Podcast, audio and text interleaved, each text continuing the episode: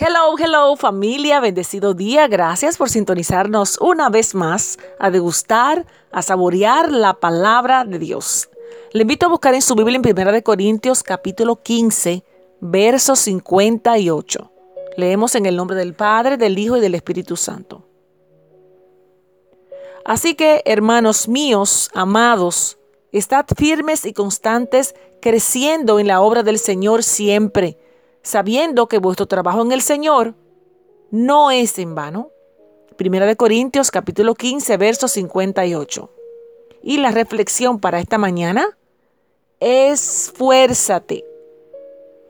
Hubo una vez un jovencito que vivió en una de las, de las vidas más tristes.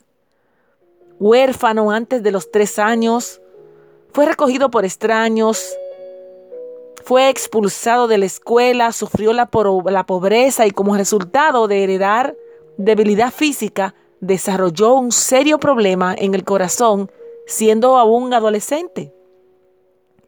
Su amada esposa murió al comienzo de su matrimonio, vivió como un inválido y la mayor parte de su vida adulta fue muy triste murió a la joven edad de 40 años. Según todas las apariencias, él fue derrotado por la vida y sentenciado a ser olvidado por, por la historia. Aún así, nunca dejó de intentar, de expresarse y de alcanzar el éxito durante los 20 años de vida de su carrera activa.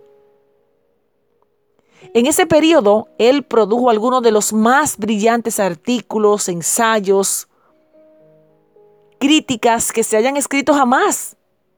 Su poesía aún se lee extensamente y, la, y, los, y los estudian casi todos los jóvenes de la secundaria en los Estados Unidos.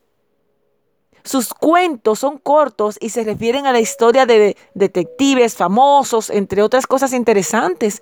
Uno de sus poemas exhibido en la famosa biblioteca de Huntington, en California, ha sido valorado en más de 50 mil dólares.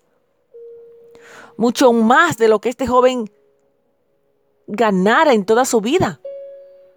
Y me refiero a Edgar Allan Poe, un escritor americano, editor, poeta, literario, crítico, entre otras cosas. Mis amados, las circunstancias no afectan nuestras oportunidades, tanto para el éxito como para nuestro nivel de esfuerzo. No hay situaciones desesperadas, solo personas que piensan de forma desesperada. El camino a seguir lo marca el Señor. Las herramientas para alcanzar los objetivos las proporciona Él mismo, el Señor, pero el camino lo tenemos que recorrer nosotros. Repito, las herramientas para alcanzar los objetivos las entrega Él mismo, el Señor. Pero el camino lo tenemos que recorrer nosotros.